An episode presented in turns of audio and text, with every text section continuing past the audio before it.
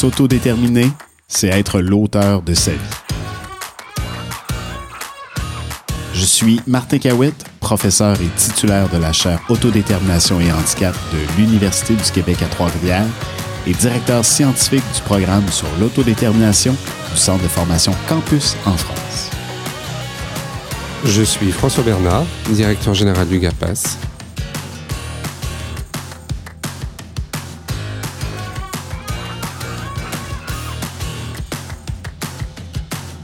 Ensemble, agissons pour l'autodétermination des personnes en situation de handicap, mais pas que.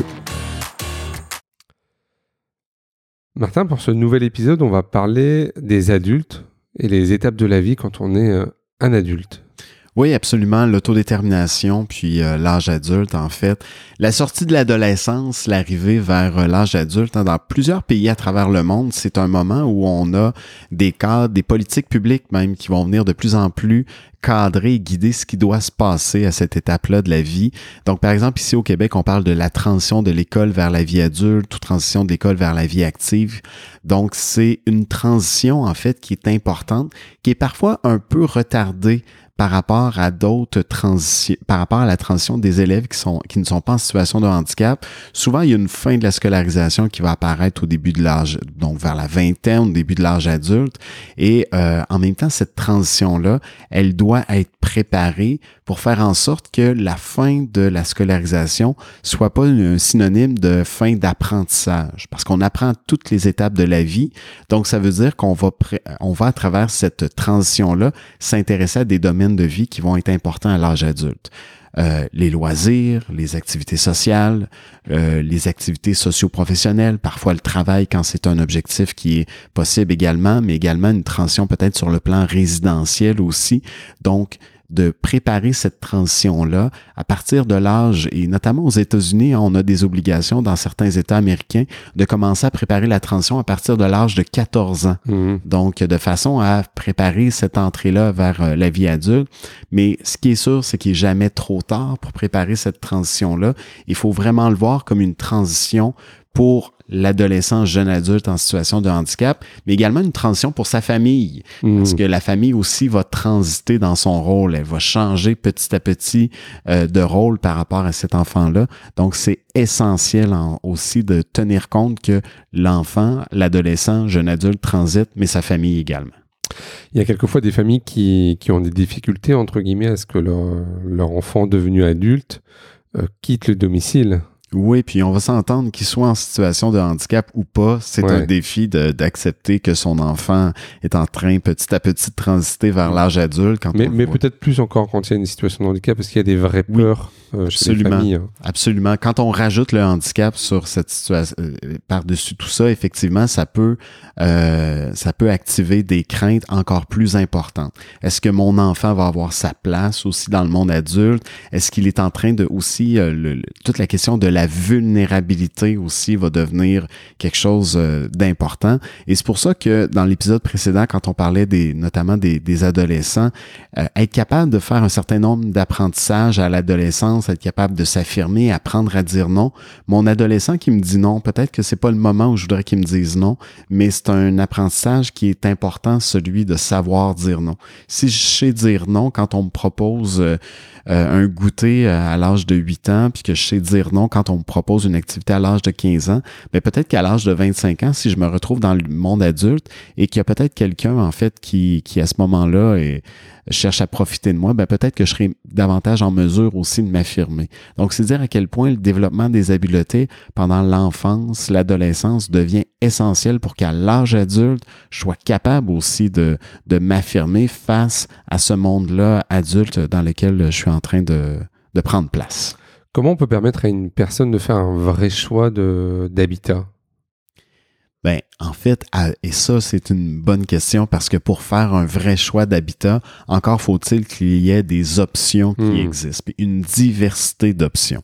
Donc, quand on pense, par exemple, à la transition résidentielle qui peut s'opérer au début de l'âge adulte ou parfois un peu plus tard aussi, là, pendant la vie adulte, avoir des options résidentielles, c'est essentiel. Ça, ça veut dire que les communautés, les collectivités aussi doivent penser le développement d'une diversité d'options résidentielles. Une des façons de le faire, notamment pour quand on pense à des jeunes adultes ou des adultes qui ont une déficience intellectuelle ou encore euh, euh, jeunes, jeunes adultes autistes, c'est d'abord d'avoir l'occasion aussi de pouvoir les voir concrètement, les visiter. Est-ce qu'on a cette représentation-là? Qu'est-ce que ça peut être un milieu résidentiel? Qu'est-ce que c'est un appartement? Qu'est-ce que c'est un foyer de vie, un foyer d'hébergement, hmm. un foyer de groupe, euh, une, une famille d'accueil, une ressource intermédiaire?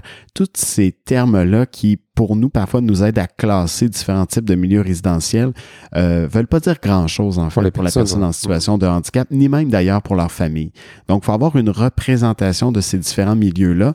Et une des façons aussi d'être capable de faire un choix, c'est d'être capable de nommer les besoins que j'ai euh, à l'âge adulte ou pour les familles, d'être capable d'identifier le besoin que mon enfant a comme adulte. Est-ce qu'il a besoin d'être soutenu dans la réalisation de toutes ses activités de la vie quotidienne? Est-ce qu'il est indépendant pour activités? Est-ce qu'il a besoin de soutien pour euh, au niveau des relations sociales, au niveau des tâches très concrètes, les activités de la vie quotidienne? Est-ce qu'il a besoin de rappel par rapport à son horaire?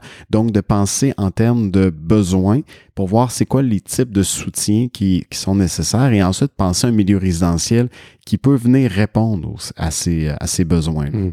Après, il y a aussi euh, tout l'accompagnement en journée, alors euh, que ce soit sur des activités de jour ou, ou des temps d'accompagnement à la journée, mais il y a aussi l'accès à l'emploi l'accès à l'emploi, l'accompagnement en journée. Et j'avais, il y a plusieurs années de ça, un, intervenant avec qui je travaillais qui utilisait toujours l'expression de se questionner à savoir si on mettait la juste assez bonne intervention. Et euh, autrement dit, est-ce qu'on met le soutien qui est nécessaire, euh, suffisant, mais pas trop? Donc, euh, hmm. juste assez.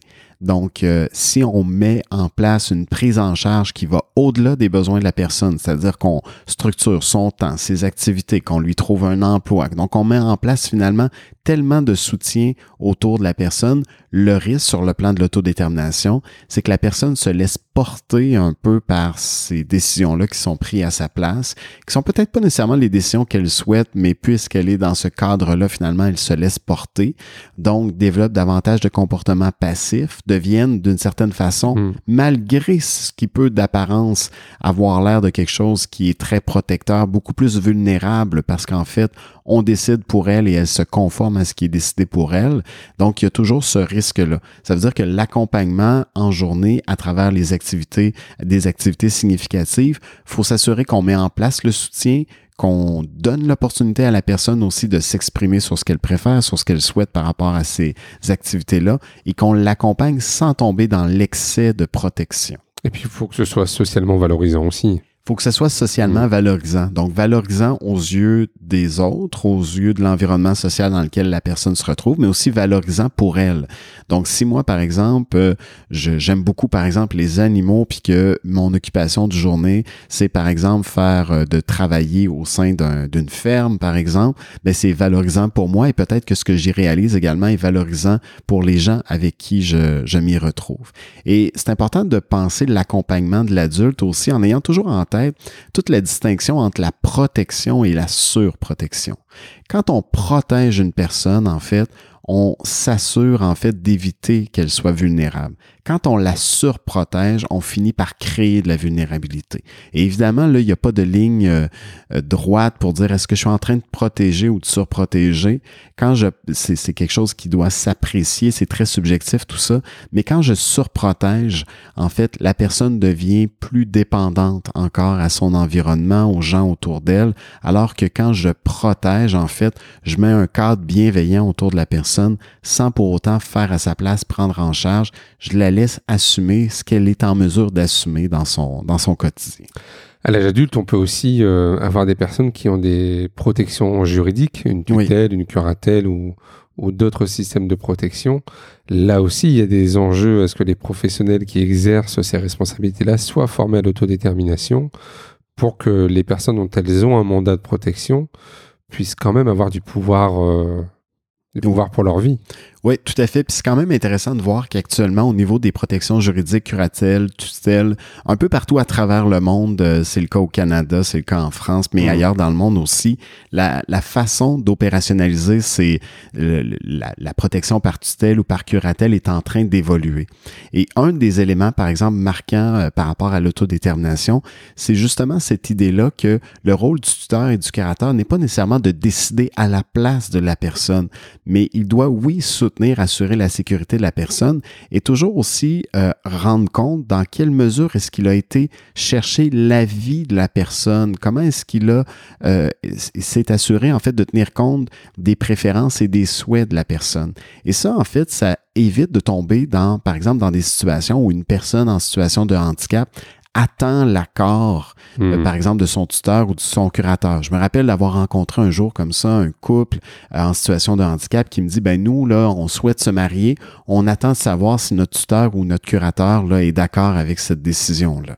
Évidemment, ça, ça pose en fait toute la responsabilité entre les mains du tuteur, du curateur, alors que ce qu'on recherche à faire, c'est non pas de décider à la place de la personne, mais plutôt faire en sorte que son son, son souhait, son, sa préférence a été réellement prise en compte. Donc, dans cette situation-là, ben, le rôle du tuteur et du curateur, c'est pas de dire oui, j'accepte que vous vous mariez ou pas, mais c'est de s'assurer que c'est effectivement le souhait et la volonté de la personne d'aller dans cette direction-là et qu'elle comprend bien les implications de ce, de ce choix-là. Hmm.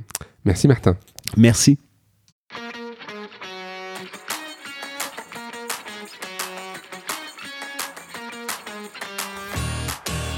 Si vous voulez en savoir plus du côté de la France, contactez Campus Formation à l'adresse mail suivante contact@campusformation.org. Toute l'équipe se fera un plaisir de vous monter un programme de formation, d'accompagnement ou de conseil sur mesure. Pour le Québec, découvrez les travaux de recherche en cours de la chaire Autodétermination et Handicap au www.uqtr.ca/ch. Au plaisir Martin. Au plaisir François.